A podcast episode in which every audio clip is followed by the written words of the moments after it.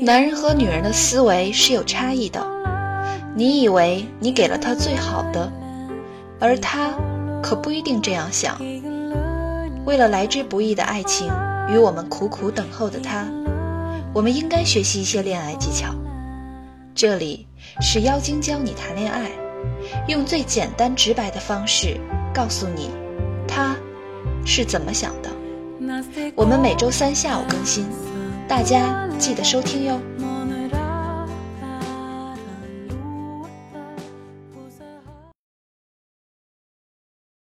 男人和女人的思维是有差异的。你以为你给了他最好的，而他可不一定这样想。为了来之不易的爱情与我们苦苦等候的他，我们应该学习一些恋爱技巧。这里是妖精教你谈恋爱，用最简单直白的方式告诉你他是怎么想的。我们每周三下午更新，大家。记得收听哟。最近几次上课，有一些同学问我，第几次约会应该牵手？我是不是应该主动约这个姑娘吃饭？男生第一次约我见面是去散步，我应该去吗？他今天没有主动联系我，我应该主动跟他联系吗？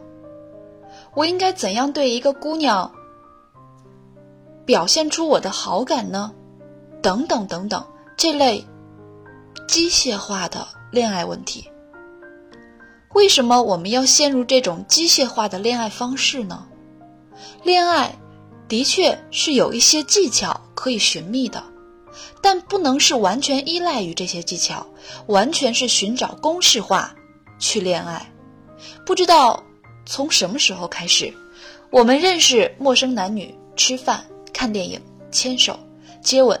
发生亲密关系、见家长、结婚，像打怪一样，完成一项项的任务。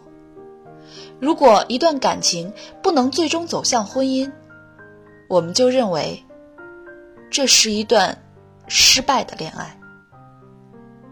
于是，我们很着急的在追逐着可以结婚的恋爱。我们是不是应该停下脚步，认真的？慢慢的、细细的品味一下爱情带给我们的愉悦呢？享受一下肾上腺素的飙升呢？然后顺其自然的走向婚姻。为什么一定要用婚姻来评判一段感情是否成功呢？一段感情带给你愉悦身心的感受，这不是成功吗？一段感情带给你前所未有的心跳加速的感觉，这不是成功吗？一段感情带给你一份美好的回忆，这不是成功吗？爱情是上帝赋予人类最最神圣的礼物，为什么我们要把这份礼物用重重枷锁捆绑上？什么男人年龄比我小不行？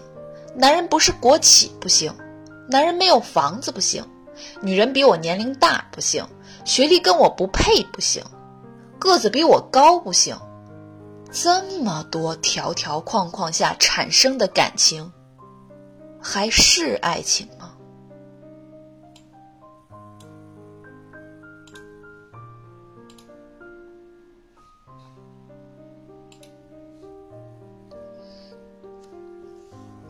我们先来看看上帝赐予人类最神圣的礼物——爱情。伟大的哲学家叔本华对人类的起源有个全新的看法。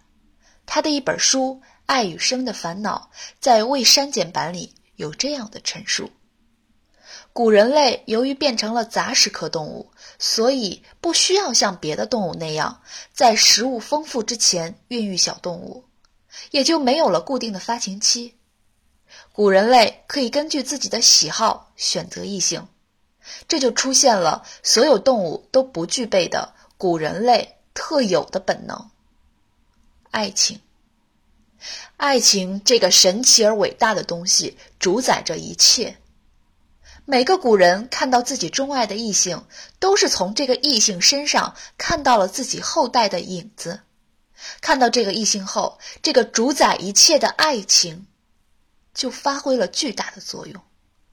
它能让这个古人的生命力特别旺盛，各种腺体异常分泌，体会到前所未有的快乐。它就是在这样的前提下，人类所分泌出的精子和卵子会达到一个巅峰，质量超过父辈也是必然的。叔本华也提到。只有爱上异性的人才是幸福的，腺体的分泌才能超常，而被爱的人的腺体分泌没什么变化，快乐程度也不是很高。这种快乐是感动、好感、合适等等根本无法比拟的。大家知道人的最大使命，或者是生命的最大使命是什么吗？你可能会说，成功。出名、财富等等等等，这些都大错特错。每一个生命体来到世界的最终生命的使命，都是孕育出更优秀的后代。所以，几乎所有的生命都会进化，只不过人类因为爱情进化的更快、更完美。正是由于这种上帝赋予人类的使命。当你跟不爱的人在一起时，你会变得异常暴躁、抑郁、痛苦，感到生活没有意义。这些都是上帝传递给你需要寻找爱情的信号。由于母体对后代的影响更大，所以上帝又奇妙的让女性更容易被爱情左右和被爱情感动。这也是女性更喜欢看韩剧的原因吧。我们肩负着这么重的使命，我们还肩负着对自己人生过得是否快乐的责任，但是，我们又被坚硬的外壳保护着，我们该怎么办呢？我们只能因爱而爱，打破阻碍沟通的外壳，让自己爱的人同样震撼，才能对得起自己，对得起生命。说了这样的一大段话。我并不是让大家完全抛开理论，回到最原点，用自己的方式去爱他，去追他。我们还是要在一定的理论基础之上，遵循新的脚步，享受爱情。比如，你给他发微信，他不回，你就不要再发了。如果他给你回了，并且你们聊得很愉快，那这次微信是谁先主动发的？有那么重要吗？重要的是你们聊得很愉快，不仅愉悦了你自己，也愉悦了他。再比如，我们需要准备一些惯例，在刚见面的时候聊，因为大多数时候我们刚见面有点儿不知道说什么好，准备一些惯例会让你化解这样的尴尬。随着你们聊天的深入，你就可以抛开惯例。不一定非要按照自己事先准备好的惯例一个一个都拿出来。这个时候，你需要跟随新的脚步去享受恋爱。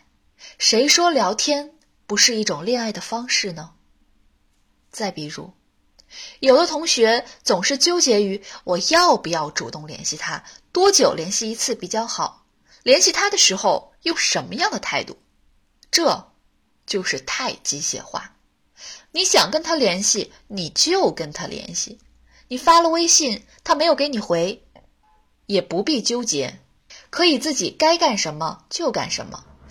你想跟他联系的时候，联系过就可以了。谁说非要有一个结果才叫不白联系呢？有时候这样的联系是满足你自己而已。再比如，有的同学不知道应该怎样对一个姑娘或是男人好。这个时候，你应该闭上眼睛，静下心来，仔细思考，因为对一个人好是我们的本能，只是在这个纷繁的社会，我们顾虑的太多，以至于把最原始的本能都丢弃了而已。慢慢想想，你会知道应该怎样对他好的，因为你爱他。不要刻意去追求用理论来满足你对爱情的成功欲，这样只会让你离爱情越来越远。也不要完全听任自己的心情，想怎样就怎样。这中间有一个平衡点，希望大家可以自行掌握。最后想跟大家说，结婚就像考试，本来各自答各自的，大家相安无事。突然有人提前交卷，你就开始慌了。后来交卷的人越来越多，你就越来越慌。最后也只能随便写几句，赶紧交了。但是随便答的卷儿，有几个能及格呢？不及格。就要重考，所以早知会重考，还不如当初多检查检查再交卷儿。当然，时间到了，不管你准没准备好，卷子最后都会被收走，因为你已经受不了父母和周围人的催促。不要被婚姻束缚住你的爱情，大胆去追寻你的爱情吧，这是上帝赐予人类的瑰宝。